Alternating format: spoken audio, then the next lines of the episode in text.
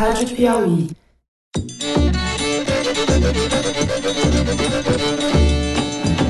Olá, está começando o Foro de Teresina de número 25, o primeiro depois da eleição de Jair Bolsonaro ao Planalto, à presidência da República.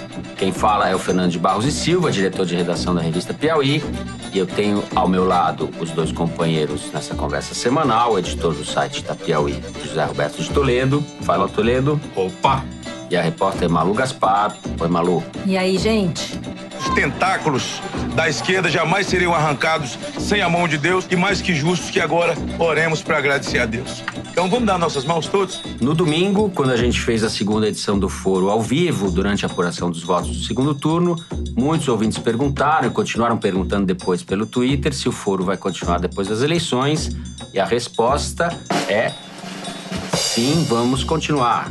A gente continua sempre. É melhor já ir se acostumando. É melhor já ir se acostumando. Até quando deixarem, a gente está no ar toda semana. Quase todas as fake news que se voltaram contra mim partiram da Folha de São Paulo. Nosso encontro aqui é sempre às quintas-feiras, no site da Piauí, no YouTube ou nos tocadores de podcast, às 5 da tarde. Vem com a gente, assunto é o que não falta. O PT tem feito coisas absolutamente inexplicáveis. Parte importante, o PT enganou o povo e o pior não é ter enganado no passado, é querer continuar enganando agora. Eu queria aproveitar, Fernando, para dar um aviso. A gente já avisou, mas eu vou reiterar no foro ao vivo. A gente já tinha dito que vai ter no dia 1 e 2 de dezembro, sábado e domingo, o festival Piauí Globo News de jornalismo lá no Colégio Dante Alighieri, em São Paulo. E eu queria convidar vocês para irem e assistirem ao festival, principalmente porque vai ter um foro especial com plateia e vocês seriam muito bem-vindos. Entrem, por favor, no site da Piauí, procurem o link do festival e se inscrevam. Tem uma pequena e modesta taxa, mas nada na vida é de graça. Que não é nada diante da perspectiva de nos encontrar. Vamos lá. A Mariana, por experiência própria, recomenda você dividir em 12 vezes no cartão de crédito. Só não pode jogar tomate nos debatedores.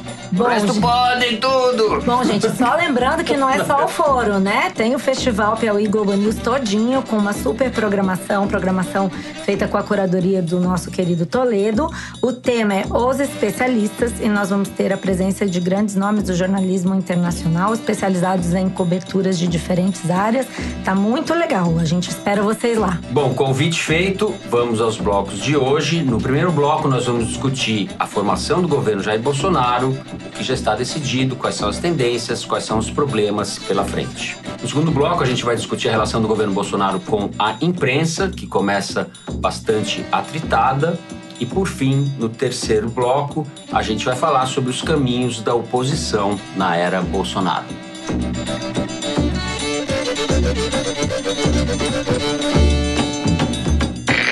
Bom, Bolsonaro eleito, alguns nomes do ministério já estão definidos. O Paulo Guedes, que vem sendo chamado como super-ministro da Economia, vai assumir a Fazenda, o Planejamento e a Indústria e Comércio.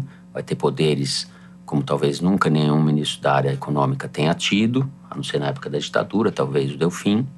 O general Heleno na defesa, isso está encaminhado. O Onyx Lorenzoni, ministro da Casa Civil. E o astronauta Marcos Pontes na ciência e tecnologia. Além da formação do ministério, Malu, a gente tem a pauta do governo Bolsonaro, que já se precipitou também. E dentro da pauta, a reforma da Previdência. Eu queria que você começasse falando então sobre essa pauta que se precipitou já na transição, antes mesmo dele assumir o Planalto. Sim, essa é a primeira grande batalha do governo Bolsonaro antes mesmo de começar, porque ficou claro ali nas conversas que eles tiveram com o atual governo, os técnicos do atual governo, e também já a coisa mais falada dos últimos tempos na agenda econômica, que precisa fazer uma reforma da Previdência. Porém, o Onyx Lorenzoni, que é o secretário da Casa Civil, já disse, combateu a reforma da Previdência no Congresso, todas as iniciativas de reforma da Previdência que já houve. Recentemente, ele disse que essa reforma da Previdência, há poucos dias, essa reforma da Previdência do Temer é ruim, que não deveria ser feita. Aí o Bolsonaro deu uma entrevista para a Record dizendo que seria bom e importante para o governo dele que a reforma da Previdência do Temer passasse logo. Então já se estabeleceu um certo ruído que continuou com Paulo Guedes falando que esse papo do Onyx Lorenzoni é um papo de alguém que entende de política e não de economia.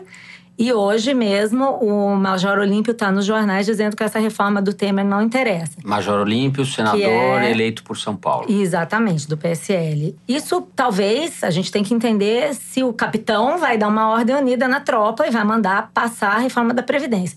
O Qual eu... reforma da Previdência? É o que eu ia falar agora. O que eu sei é o seguinte: que essa reforma da Previdência do Temer, eles querem aprovar do jeito que tá, o mais rápido possível. Não, o Bolsonaro disse que era a favor de aprovar uma reforma da Previdência. É essa reforma da Previdência que está no Congresso. É isso que eu entendi que ele falou. É essa reforma que está tramitando. Depois, eles querem aprovar uma seguinte. Tipo assim, a, qual raciocínio? Essa não é boa, mas pelo menos aprova alguma e depois a gente arruma. E qual é essa que arruma? É uma proposta que está pronta na mão do Armínio Fraga e do Paulo Tafner, que é um professor da FGV, que é, estabelece algumas coisas que são interessantes para o Bolsonaro e vem com a chancela do Armínio Fraga. Então, eles estão muito propensos a aceitar isso. É provável que no momento em que a gente vá ao ar, isso já esteja sendo falado, porque é, o Armínio apresentou essa proposta, uma proposta que ele vem fazendo para apresentar para qualquer governo que tivesse sido eleito. E é uma proposta que tem um certo atrativo para o pessoal do governo Bolsonaro, porque ela preserva os regimes para os militares, o regime especial para os militares, tem um regime para servidores, tem um regime para policiais militares e bombeiros e o regime geral para todos. Então, isso é uma coisa que o Bolsonaro deve gostar, porque resolve um problema para ele, que era o que fazer com a aposentadoria especial dos militares. E é uma reforma que faz uma transição para o regime de capitalização bem calculada, que, segundo, eu não entendo de previdência, mas segundo o Arminho e o Paulo Tafner, é uma reforma que economiza mais de 100 bi de reais para o Brasil. Eu acho que ela deve ser aprovada, até porque já houve no passado brigas aí. É, o Paulo Guedes desautorizou os dois professores da USP que até então vinham assessorando o Bolsonaro. Então, acho que, assim, essa é a primeira batalha. Tá com cara até agora que o Paulo Guedes está vencendo até porque tem esse apelo junto ao mercado financeiro, mas haverá outras. Acho que o que está ficando claro aqui é que esse período de acomodação do governo, de vai e voltas, recusa e tal, vai ser importante para a gente entender como é que vai ser a dinâmica desse governo daqui para frente, uhum. né? Eu acho que não tem voto suficiente hoje para aprovar a reforma da Previdência vai ser necessário negociar com o atual Congresso e com o atual presidente da Câmara, o Rodrigo Maia. Isso pode, inclusive, se transformar numa moeda de troca para o Rodrigo Maia tentar se viabilizar como futuro presidente da Câmara durante o governo Bolsonaro. Ele pode dificultar as coisas agora ou pode facilitar. Em facilitando, aumenta a chance de aprovação e ele, em troca, pode tentar negociar sua recondução à presidência da Câmara. Então, são vários outros fatores que têm em jogo aí? Primeiro, precisa criar unidade dentro do governo Bolsonaro, que está ainda em formação, né? E segundo, você precisa convencer, por exemplo, esses parlamentares, como o próprio eleito aí, que ainda não tem mandato, mas terá o, como o Major Olímpio, de que essa proposta é a melhor ou é a menos pior, né? E tem a possível nomeação do Sérgio Moro, né? Eu conversei nessa quarta-feira com uma pessoa muito próxima ao Bolsonaro, só especulando aí sobre como seria uma futura relação entre o presidente Bolsonaro e um ministro Sérgio Moro. E eu perguntei para essa pessoa assim: bom, você está nomeando um indemissível, porque ninguém demite o Sérgio Moro. Aí a pessoa riu do outro lado, mas alguém vai querer demitir o Sérgio Moro? Disse, mas aí você bota um sucessor, né? Uma pessoa na linha de sucessão. O Bolsonaro está dizendo que vai aprovar o fim da reeleição. Aí o, o, cara me disse assim: bom, se for assim, se o sucessor do Bolsonaro for o Moro e tal, então tá um clima meio de euforia. Por outro lado, o Moro tá louco para aceitar. Ele sabe que ele vai virar político, ele vai deixar de ser um juiz para virar político. E ele tá, não sei se por soberba, por autoconfiança e tal, pelo que eu entendi, do que eu li, dos sinais que eu recebi aí do pessoal da Lava Jato, ele acredita que essa crítica que vai ser feita a ele e que é obrigatória nessa né, coisa da politização é algo que ele vai transpor com facilidade. E que aí ele poderia ser uma figura para ser uma espécie de anteparo a excessos e implementar uma agenda anticorrupção. É engraçado que antes de um governo começar, sempre tudo é lindo, né? Então, gente, a eleição acabou, mas a política continua frenética. Aqui tô eu, quinta-feira pela manhã, gravando um áudio aqui num lugar público para vocês, para contar que o Sérgio Moro saiu de uma conversa com o Jair Bolsonaro agora pela manhã, divulgou que aceitou o convite para ser ministro da Justiça e uma nota pública dizendo que a perspectiva de implementar uma forte agenda anticorrupção e anticrime organizado com respeito à Constituição, à lei e aos direitos levaram-me a tomar essa decisão. Na prática, diz ele aqui na nota, significa consolidar os avanços contra o crime e a corrupção dos últimos anos e afastar riscos de retrocesso por um bem maior. Enfim, é, diz ele que vai dar uma coletiva na semana que vem, uma entrevista coletiva com maiores detalhes. Vamos aguardar aí que essa, se essa jogada, que é uma jogada política boa para o Bolsonaro, vai ser boa também para o Sérgio Moro, para o Ministério da Justiça e para os brasileiros em geral. Um beijão para vocês. A formação do governo me parece já antecipar a agenda de 2022 dentro da própria esplanada. Por quê?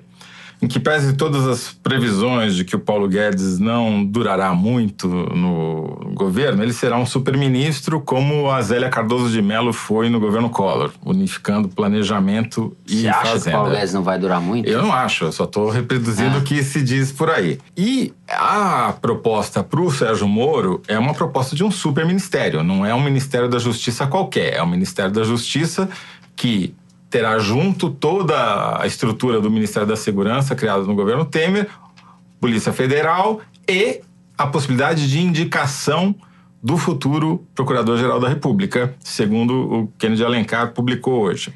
É, lembrando que o governo Lula já era assim, o Ministério Conjunto. Né? Sim, mas a- o poder de indicar o Procurador-Geral da República é como se você estivesse transferindo para Brasília a República de Curitiba.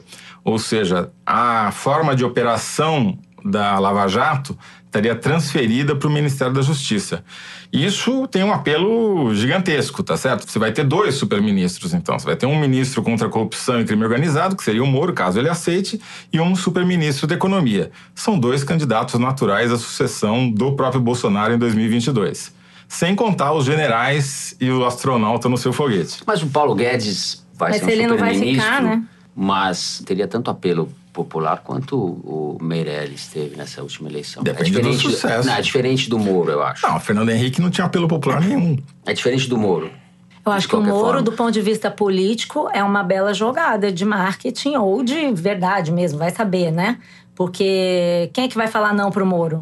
Né? O cara tá no governo, já chega com uma super autoridade, né? Sim, Então e esse é um é uma aspecto, questão- eu concordo. A indicação do Moro, de certa forma, reafirma uma atuação política da justiça, ou parcial, ou o que seja. O Moro estaria chancelando essa leitura que os adversários dele fazem e que mostra uma, uma interferência do Poder Judiciário no processo político indevida. É, o primeiro desafio dele, aliás, né? Esse é o primeiro Se ele, desafio. se ele realmente aceitar. Ele é o xerife anticorrupção e vai estar convivendo ali com algumas pessoas com um currículo bastante complicado. Magno Malta não se elegeu, mas provavelmente vai estar no governo. O Onyx Lorenzoni tem problemas com a justiça. Tem o Alberto Fraga, da bancada da bala, que Alberto tá cotado, Fraga. né? E os nomes vão aparecer. A gente não está lembrando aqui agora, porque são São pessoas que não estão nem nada, são muitos. Então, tem esse aspecto de uma, digamos assim, promiscuidade entre o poder judiciário, que tem certas limitações que, a meu ver, estão sendo escanteadas. É um processo que já vem nos últimos anos, mas a gente estaria dando um passo bastante perigoso nesse sentido, eu acho. Concordo com você que o Moro se habilita, é um problema para o Bolsonaro, porque o Moro, no ministério, ele pode tanto fazer com que o ministério seja um trampolim para ele ir para o Supremo mais adiante, porque ficaria mais natural o ministro da Justiça virar ministro Supremo e não o juiz de primeira instância virar ministro Supremo, que é um- uma espécie de. Mas com de- essa infraestrutura, ele teria mais poderes que o ministro do Supremo. Porque ele teria o Ministério Público, Sim. pela primeira vez, atrelado ao ministro da Justiça. Isso que é o problema. É a instrumentalização dos instrumentos de fiscalização e investigação do Estado na mão do governo. É boa essa ideia dos dois superministros, né? Moro e Paulo Guedes. Estou falando isso para resumir um pouco como a coisa está se configurando. O general Heleno, embora não seja um super-ministro, vai ser um ministro com muita força também e que representa a ala ou a porção militar desse governo, que não é pequena, a gente não sabe o papel que os militares vão ter ainda e quanto eles vão estar espalhados pela burocracia, até porque o Bolsonaro não conta com quadros e a tendência é que os militares ocupem muitas áreas, essa que é a verdade. Observação: eles pediram 25 dos 50 cargos da equipe de transição. Eles querem que 25 cargos sejam de militares. Você já imaginou? É metade dos cargos do governo. Claro que você não pode transpor imediatamente, volta- mas é uma coisa dos militares grande. ao poder mesmo. É, então, exatamente. É, num regime formalmente democrático, Bolsonaro foi eleito, mas a gente tem uma presença dos militares. Basta dizer que o vice e o presidente são militares. Não, é a mesma configuração da ditadura, que é gabinete civil e militar. Então nós vamos ter metade de pessoas fazendo a transição militares e metade civis. Para quem acha que essa é uma boa E conjuminação. o, o quarto poder, aí que eu não sei que é a quarta área que seria encarnada na Casa Civil, que perto dessas outras três me parece mais fraco, mas que é o poder político, vamos dizer assim, a relação com o Congresso, que está meio na mão de uma ralé, de um lumpesinato da política. O Bolsonaro elegeu uma ralé no sentido é, de pessoas inexpressivas, sem experiência, muitas vezes pouco qualificadas, moralmente pouco qualificadas, inclusive, ultra-reacionárias tem esse poder todo. E para complicar a coisa, tem ainda o poder evangélico, que é uma questão muito importante no Brasil de hoje. Eu acho que isso, a eleição do Bolsonaro cristalizou a presença de grupos evangélicos, não de todos, mas encabeçados, liderados pela Igreja Universal, mas também pelo pastor Silas Malafaia, etc., no Estado. E a interferência que isso vai ter na condução das políticas públicas na área de educação, por exemplo. É, não é trivial isso. É, já tem deputada eleita pelo PSL pedindo para aluno dedurar professor, quer dizer, estimulando uma cultura que lembra bastante uma cultura europeia pré-33. Enquanto vai dar aula com camiseta do Bolsonaro, né? Quer dizer, só a escola sem partido só vale se ela for sem o partido dos outros. O nosso partido pode, né? é triste. Bom, já que estamos falando do quarto poder, vamos continuar no assunto e discutir um pouco as relações tumultuadas nesse início de transição do presidente eleito com a imprensa.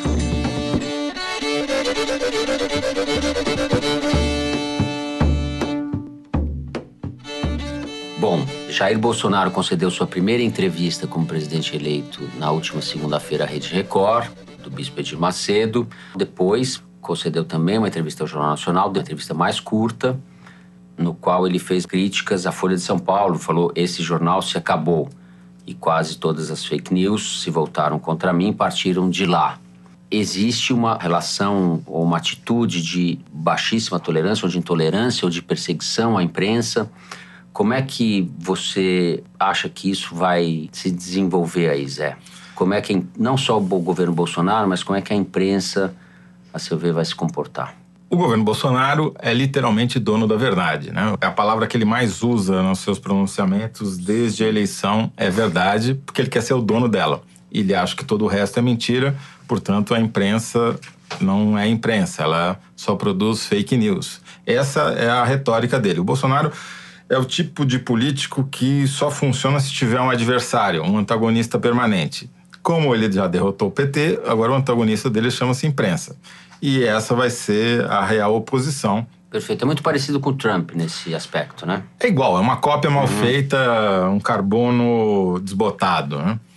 É a mesma estratégia, tem o mesmo estrategista, tem a mesma plataforma, desintermediou a relação, deu essas entrevistas, essa série de entrevistas para as emissoras de televisão, colocando a Record em primeiro para deixar claro qual é a sua ordem de prioridade, mas já começou a se comunicar pelo Twitter, já está nomeando o ministro pelo Twitter e por aí vai ser, né, claramente. O porta-voz dele vai ser o Twitter, não vai ser o cara que tiver esse cargo, se é que alguém vai ter esse cargo na presidência da República. Isso é muito grave, porque o presidente naturalmente tem que aceitar que haja crítica e ele poder ser cobrado, especialmente um presidente que está cogitando reduzir o número de ministérios para ficar mais parecido com o Ministério da Ditadura e cancelar, por exemplo, a existência da CGU, que é a Controladoria Geral da União, que teoricamente deveria fiscalizar os atos do Poder Executivo. Então, se não tiver, o, o Ministério Público tiver atrelado ao Ministério da Justiça e junto com a Polícia Federal e a imprensa não puder falar nada, porque ele é o dono da verdade, vai ser meio difícil, né?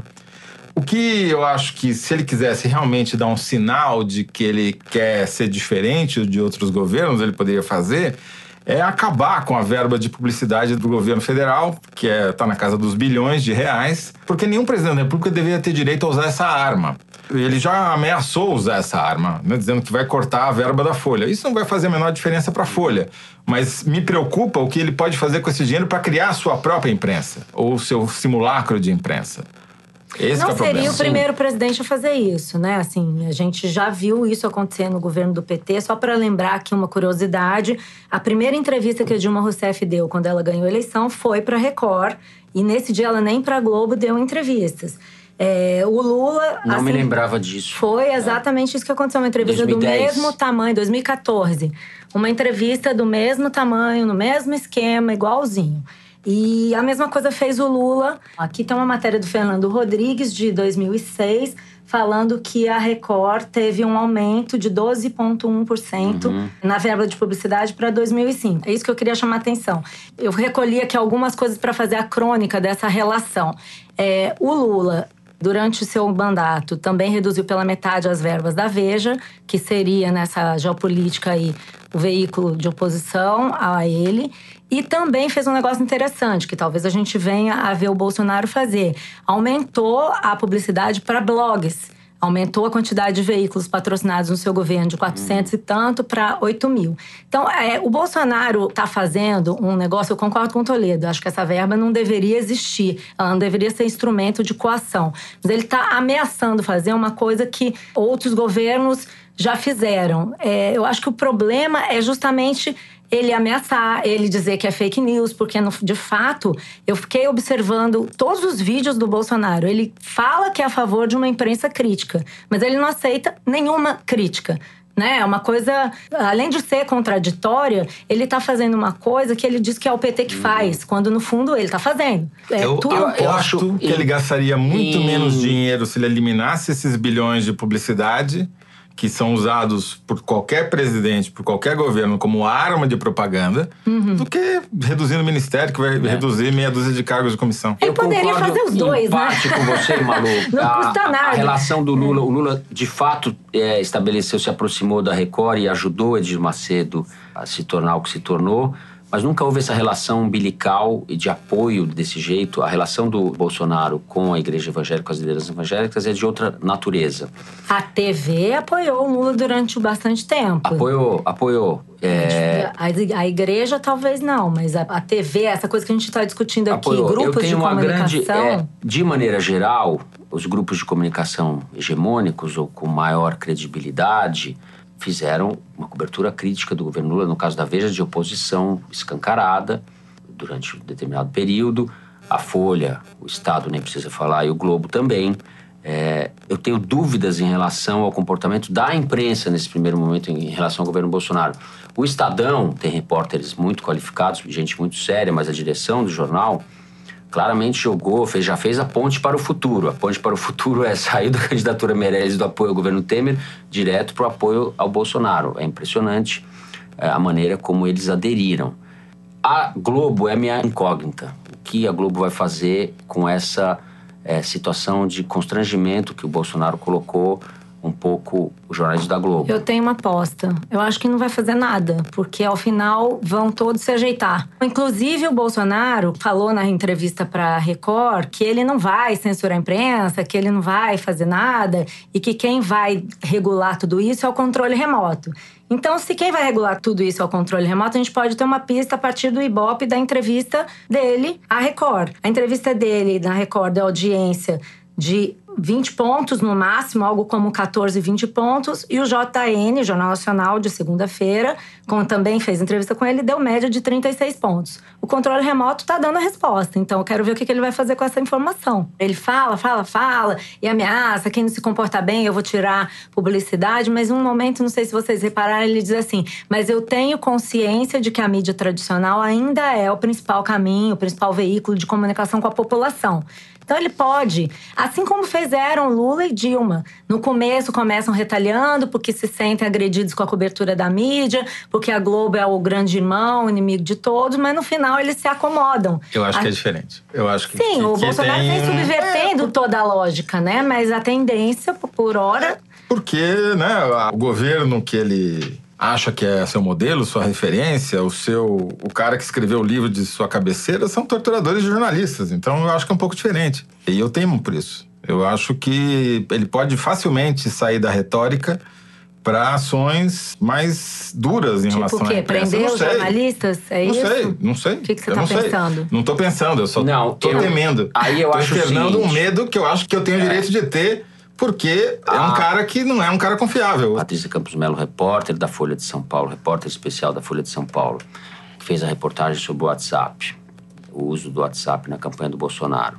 E o Mauro Paulino, diretor executivo da Datafolha, sofreram ameaças concretas, não por parte do Bolsonaro, mas Ameaças de bolsonaristas. morte. Ameaças de morte. Mauro Paulino foi ameaçado mais de uma vez, isso está documentado. Não, e esse discurso por dele não ajuda, Twitter, né? Quando ele diz que a por- Folha tem Exato. que acabar, então, não ajuda. É, isso realmente, é, a gente está falando de coisas de outro patamar. Eleitores do Bolsonaro, e aí eu não tô. Eu não Mas tô- esse é o medo. Eleitores do Bolsonaro e pessoas que pertencem à elite universitária do país, porque a parcela da população que está na universidade é uma elite, é assustador o comportamento de alguns jovens que a gente tem visto. Um estudante de direito do Mackenzie dizendo que ia matar essa negraiada, ia tirar, não via hora de ter uma pistola para matar esses vermelhos, vagabundos, etc. Um pessoal na fé da USP com uma foto com roupa camuflada de militar e com armados, com uma plaquinha escrito e tá com medo, petista vagabunda. Esse tipo de comportamento é, psicopata, que foi, de certa forma, liberado ou estimulado E tá acontecendo nos Estados Unidos. se nós, nós e as autoridades públicas, estou falando, uma atitude de repúdio claro a isso e tratar isso com a devida gravidade, isso pode sair de controle. Sim, é só ver o que aconteceu nos Estados Unidos. Você tem, em seguida, dois terroristas, um admirador do Trump, promovendo uma chacina dentro de uma sinagoga, e outro, porque o, o antissemitismo está em alta nos Estados Unidos, infelizmente, e outro mandando bombas para todos os políticos do Partido Democrata, para o Jorge Soros, enfim, para todo mundo que ele não gostava, para a CNN, para jornalista também. Vai dizer, ah, esse cara não é trumpista, ele criticava o Trump. Tudo bem, mas não é por causa do Trump fazer um discurso que acredita em flores que ele está fazendo isso. Eu queria chamar a atenção só para um aspecto que também aconteceu nos Estados Unidos e que está já se desenhando aqui, que é essa manifestação da sociedade civil em favor da imprensa. Assim, lá aconteceu um movimento grande de aumento de assinaturas, de adesão à imprensa eh, Independente. li- livre, independente. O New York Times teve um grande aumento nas quantidades de assinaturas depois que o governo Trump começou. O Washington Post era um jornal que estava praticamente falido, se reergueu e se consolidou como uma voz de oposição ao Trump. E eu acho que isso foi muito importante para que se mantivesse um patamar mínimo de respeito às instituições, à democracia e tal. É muito difícil hoje, eu acho, com os elementos que a gente tem, a gente vaticinar qualquer coisa. Mas é muito positivo a gente ver, por exemplo, que assim que ele pregou essa coisa de que a Folha tem que acabar, que jornal que não se comportar bem, veja a palavra, comportar bem, que vai ficar sem, sem patrocínio e tal, houve uma campanha eh, no Twitter, em redes sociais, que são as redes que o Bolsonaro lê, de gente dizendo: eu vou assinar a Folha, eu vou assinar jornais, eu vou assinar revistas, até a gente, obrigado pessoal, dizendo que vão assinar Piauí e que querem ler veículos Podem considerados independentes. Eu acho que isso é um pequeno sinal, mas é um sinal importante, porque eu acho que a resistência, eu nem tô querendo usar muito essa palavra, porque ultimamente essa palavra virou é, a palavra da moda, né? Depois de normalizar, agora é a resistência. Eu acho que não é uma resistência, eu acho que o nosso papel nesse negócio tem que ser fazer o jornalismo como ele é, de forma corajosa, sem se intimidar com esse tipo de coisa, com esse tipo de ameaça que é claramente caudilesca, coronelesca, ou seja, qual esca se quiser chamar. E eu queria ler aqui um trecho do editorial que a Folha publicou hoje mesmo, que eu achei. Qu- é, quarta-feira. Que é, é, hoje, quarta-feira, que é parte disso que eu tô falando, que eu acho que é um caminho sóbrio e possível e corajoso ao mesmo tempo, que eles publicaram o editorial com o título Acostume-se.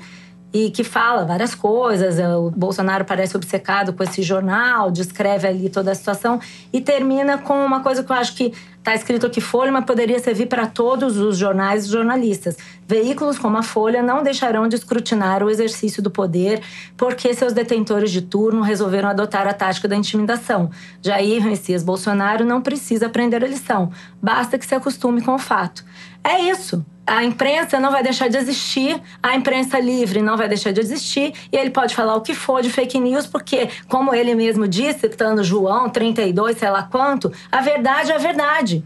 Então, isso prevalece no final. É claro que eu não quero ser poliana, tudo pode ficar muito difícil. Porém, a gente não tem nada mais para é, fazer como imprensa do que fazer o nosso papel.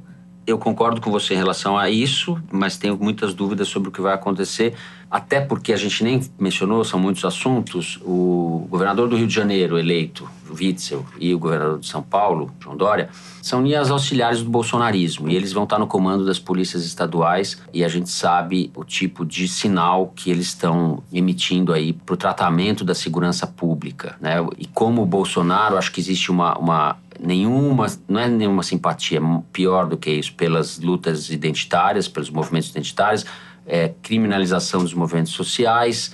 O Witzel hoje, nessa quarta-feira no Globo, anunciou que queria atiradores de elite para matar gente com fuzil nas favelas, enfim. Nós vamos cobrir isso. Hoje vamos tem uma mostrar. matéria no Extra muito importante mostrando que pessoas que foram presas acusadas de serem traficantes com armas, inclusive um menor, foi detido na Vila Militar, no Rio de Janeiro, e foram torturados. Os quatro deram três depoimentos em diferentes ocasiões, dizendo que sofreram tortura com um pedaço de pau e com um chicote de fio de luz. Isso pode ser um indício do que a gente tem pela frente. Bem, a marcha da insensatez pode ser isso. A gente já é uma sociedade muitíssimo violenta e a tendência, tudo indica que a gente se torne uma sociedade ainda mais violenta de uma maneira que eu às vezes nem consigo imaginar. Especialmente com as pessoas podendo comprar arma à torto e à direito e com as forças de segurança não terem nenhum tipo de punição no caso de excederem de sua força. Né? Constrangimento legal. Vamos falar no terceiro bloco sobre os passos, os caminhos e os descaminhos da oposição nessa nova era.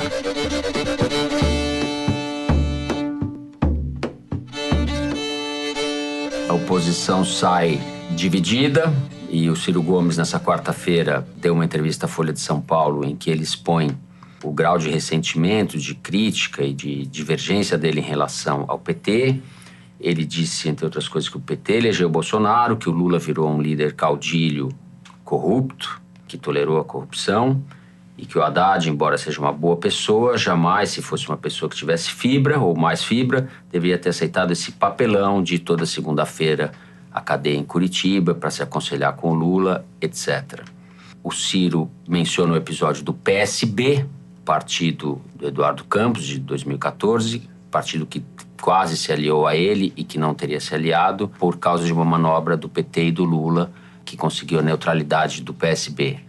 A gente não pode esquecer que o Ciro, ao mesmo tempo, tentou negociar com todo o Centrão e perdeu para o Alckmin. Então, o Ciro é um poço de mágoas, fala algumas coisas que, a meu ver, são corretas, mas ele está tentando dividir com o PT, disputar com o Haddad, que saiu maior do que entrou nessa campanha. O Haddad, apesar de todas as críticas que se possa fazer, teve 45% dos votos válidos, foi boicotado por parte da direção do PT. Uma parte do PT claramente não queria ganhar essa eleição, até porque sabia que ia ser quase impossível governar. Não é o caso do Haddad. O Haddad entrou para ganhar. Acho que ele mostrou na última semana um poder de liderança que surpreendeu muita gente. Toledo, como é que você vê o futuro da oposição? Na esquerda, algumas pessoas se enterraram na corrupção, outras se afogaram no tsunami conservador e o Ciro se engasgou na própria mágoa. Não conseguiu superar a derrota que teve na urna. Não foi em outro lugar. Ele não perdeu no bastidor, ele perdeu na urna. Ele poderia ter sido o segundo colocado. Não foi. Ficou com metade dos votos do Haddad, porque não conseguiu ter voto suficiente. Mas ele não quer admitir essa derrota. Ele quer botar essa culpa exclusivamente na conta do PT. Não sei se acredita nisso ou não, mas é a maneira que ele tem de tentar se viabilizar como terceira via. Ele está, inclusive, se afastando do discurso da esquerda e caminhando para o centro. E eu acho que ele vai fazer cada vez mais esse movimento. Qual é o cenário que as pessoas estão colocando? E eu acho que o melhor cenário desenhado até agora foi desenhado pelo Marcos Nobre na coluna dele na Piauí hoje. Quarta-feira. Quarta-feira, que é um cenário em que você tem um governo acuado, porque ele, por natureza, é acuado, e inexperiente de um lado, com dificuldades para fazer o que ele chama que é de estruturar o sistema político, reestruturar o sistema político, criar uma espinha dorsal para esse uhum. sistema que foi destroçado nessas eleições. Do outro lado, você tem um sistema político muito míope, e aí a Glaze Hoffman talvez seja o melhor exemplo dessa miopia, e autocentrado, preocupado apenas na sua sobrevivência. E uma imprensa também colocada sob suspeição e uma sociedade hiperativada pelas eleições e pelas mídias sociais, com uma expectativa de ser atendida numa agenda difusa, porque o Bolsonaro em nenhum momento fixou exatamente qual é o compromisso dele com o eleitor, ele sempre deixou isso mais ou menos os temas claros, mas objetivamente as metas não.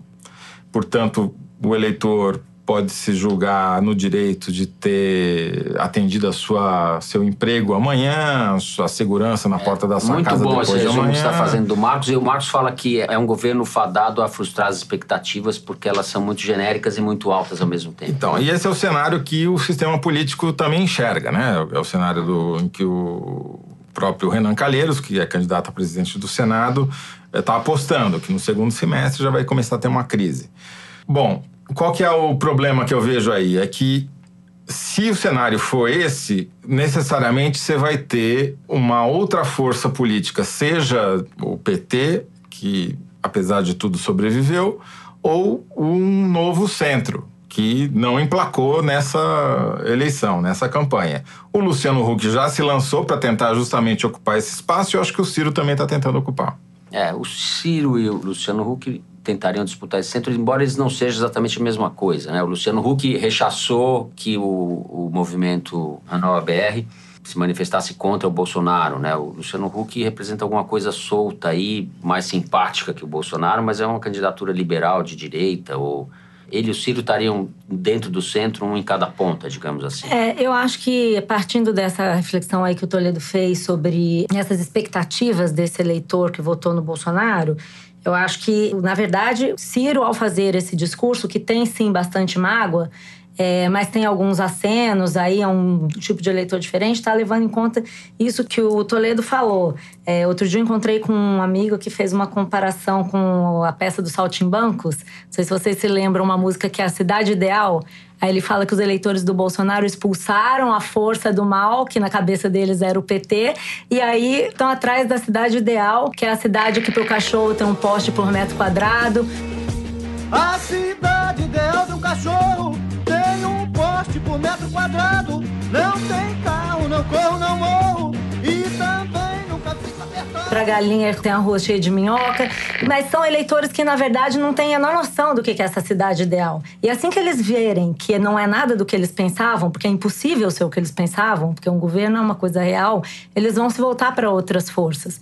Né? E eu acho que o Ciro tá, por exemplo, uma coisa que o Ciro falou aqui: só o petismo fanático vai chamar os 60% do povo brasileiro de fascista. Eu não, de forma nenhuma. Petista ululante, eu gostei do termo. Só o petismo fanático. Aí é, eu acho que ele tá entendendo, que é uma coisa que o PT não entendeu ainda, eu acho que pode selar o seu futuro como oposição, que é preciso superar determinados discursos que na campanha já se revelaram fracassados.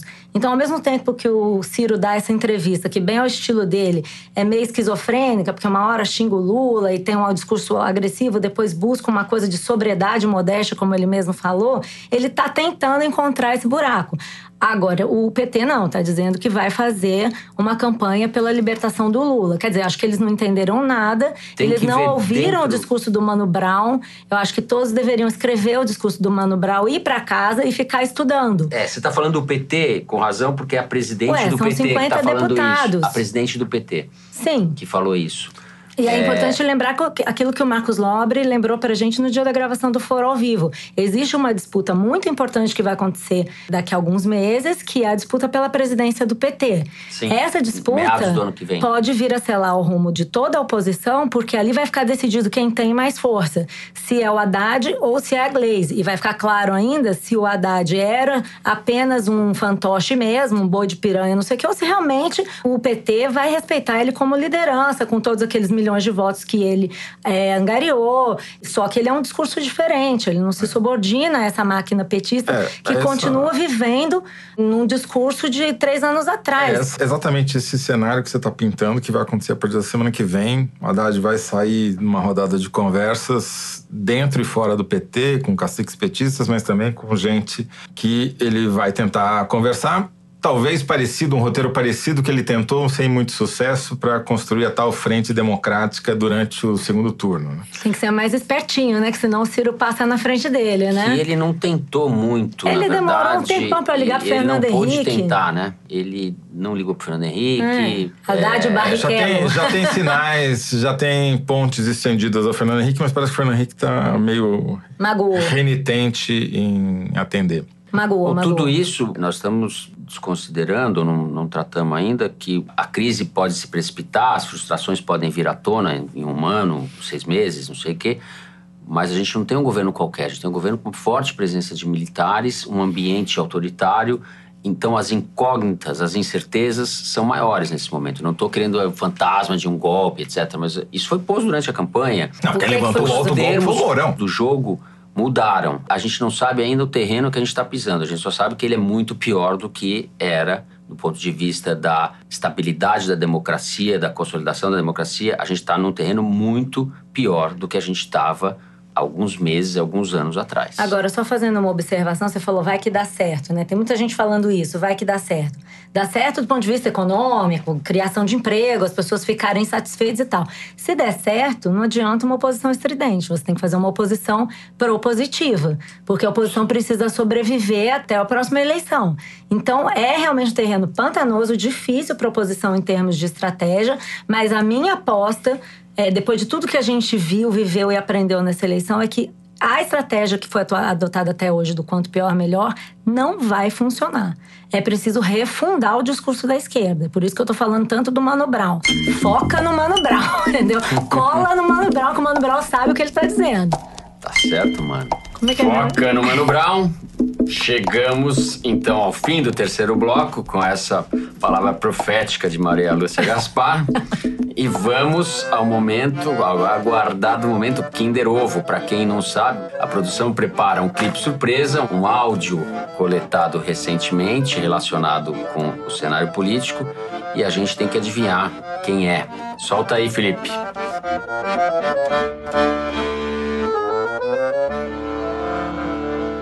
O crime organizado está hoje sambando na cara do cidadão. Nós militares, e eu me incluo entre os senhores, sabemos planejar, sabemos planejar uma guerra. E não vai faltar lugar para colocar bandido. Cova a gente cava e presídio, se precisar, a gente bota navio em alto mar. Os senhores e as senhoras sabem que estão aqui preparados até para morrer pela nossa sociedade. E muitos têm tombado de forma injusta, de forma desamparada, mas eu estive também e estou preparado para morrer. É, olha, esse aí eu, vou- eu Ah, nunca adivinhei nada nesse programa. Esse é o governador eleito Wilson Witzel. Cova, a gente cava. Esse é o lema dele. Inclusive a própria, né? A própria. Bom, a produção me confirma aqui, acabo de receber o papelzinho. O Wilson Witzel, em encontro reservado fora da agenda oficial, com integrantes das forças de segurança, na sede da Associação de Oficiais Militares Estaduais do Rio de Janeiro, no dia 24 de outubro. Malu. É, fazer o quê, né? Ganhou de mim agora. é o Kinder Ovo do Eduardo Paes, né? Aliás, o Eduardo Paes, ex-prefeito Eduardo Paes, Duda Paes para os íntimos. Se você estiver ouvindo esse programa, por favor, quero saber dos nossos royalties. Você citou o Kinder Ovo no debate, citou na campanha, mas ele é nosso, tá? A gente não tem merchan, mas tem É. propriedade intelectual. Agora, esse governador do Rio de Janeiro, a gente fala muito do Bolsonaro, etc. É uma tragédia esse Wilson Witzel, né? Porque ele é uma mistura de Homer Simpson com o brilhante Ustra na fisionomia e no que ele fala também. É uma barbaridade em cima da outra. Ele ameaçou prender o Eduardo Paes durante a campanha e diz a cova a gente cava, presídio a gente. Ele é, Ele, é dramático, ele, tá consegue pronto pra morrer. Ele é completamente. quase mais primitivo do que os bolsonaristas mais fanáticos. Zé, fala alguma coisa aí do juiz Wilson Witzel. Wilson. Eu tô- ainda tô aprendendo a falar o nome dele.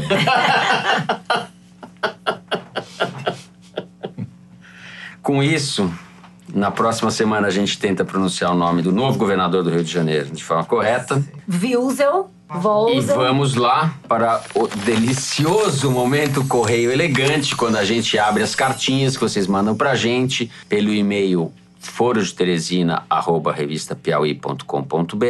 ou pelas redes sociais da Piauí, usando a hashtag Foro de Teresina. O Jackson Vasconcelos disse pelo Twitter que ouve o Foro desde o primeiro programa e que começou a gostar de podcasts por causa do Foro. Bom saber, Jackson, tem muito podcast bacana por aí. Ele disse: ouço o Foro no transporte público e fico imaginando o que as pessoas pensam sobre as caretas que faço quando ouço algo muito bombástico. Que careta será que ele faz, Malu? Coitado, gente. Tem aqui o Tiago, psicólogo de Pernambuco. É Tiago Kiduti. Comentou aqui da sua obsessão por animais, Toledo. Ele lembrou aqui por e-mail que depois do cisne negro do Java Porco veio a galinha do Mussolini. Aí ele tá te perguntando assim. A galinha do Mussolini foi muito boa. É, Conta da galinha do Ele Mussolini. tá perguntando assim: essa galinha ainda tem penas? Por que as pessoas não percebem essa galinha pelada? Só falta cozinhar essa galinha. Essa galinha já virou canja faz muito tempo, É, viu? Muito tempo. Ah, foi então vamos- pendurada, inclusive foi pendurada de cabeça pra baixo ao final da Segunda Mas Guerra. tem que explicar pra quem não ouviu o que é a galinha, galinha do Mussolini. do Mussolini. A frase do Mussolini é que quando você depena a galinha uma pena de cada vez, as pessoas não percebem, se referindo à maneira como se toma o poder, entendeu? Vai fazendo uma barbaridade aos pouquinhos, é ao contrário do conselho do Maquiavel. Porém, a, a galinha do Mussolini virou canja antes mesmo do final da Segunda Guerra Mundial, quando ele foi, enfim, trucidado pela própria população. Eu queria dar o- uma explicação para o Rafael Veloso, aqui do Rio de Janeiro, que mandou por e-mail a seguinte mensagem, dizendo que ele teme que o Foro de Teresina seja perseguido pelo Comando de Caça aos Comunistas. Afinal, a- o programa tem foro e uma capital nordestina no nome. E o Piauí votou só pro Haddad, hein? Não vai tardar para alguém É. achar que é uma célula de Foro de São Paulo instalada no Piauí. E terminou assim. Só espero não ser obrigado a ouvir o foro na Deep Web em 2019. Co- Muito bom. será, Como chama o não nosso será. ouvinte? O Rafael Veloso. Rafael Veloso, mas a gente tá vindo disfarçado pro estúdio, eu tô de bigode, a Maru, a Malu tá de peruca loira. A gente já está tomando as precauções. A gente fala uma senha o antes de comando entrar. caça aos comunistas. Conta aí qual é a sua senha, conta. De hoje, porque amanhã já é outra. Conta aí. É Java, você responde porco. Bom, falar em Java porco, o Denis Correia falou que a eleição em São Paulo foi a vitória do Java Porn sobre o Java porco. Não deixa de ter uma certa razão, Jesus. né? É, a Mavidrit me chamou a atenção, com razão, que eu falei mais uma bobagem. Eu falei muitas bobagens, mas essa é uma bobagem modesto, factual. Dizendo que o PSOL não ficou na cláusula de barreira na eleição porque elegeu 10 deputados federais. E ela tem toda a razão. Eu comecei a listar partidos que tinham ficado presos na cláusula de barreira durante o foro ao vivo e indevidamente tinha citado o PSOL. Obrigado pela correção. Bem, o Foro de Teresina dessa semana fica por aqui. E agora a gente agradece as pessoas sem o quê? Nada disso existiria. Os três patetas aqui falando O não comando de caça ao comunista, pega a lista aí, por favor. Pega a lista. A direção é da Paula Scarpim, produção da Luísa Miguez, do Luigi Maza e da Mari Faria. Nós falamos do estúdio da Rádio Batuta no Instituto Moreira Salles. A edição é do Felipe de Castro. A finalização e mixagem do João Jabassi. Nossa música tema, composta e executada pelos piauenses Vânia Salles e Beto Boreno. Eu sou o Fernando de Barros e Silva. Meus companheiros de conversa são a Malu Gaspar e o José Roberto de Toledo. Tchau, pessoal. Tchau. Até a semana que vem.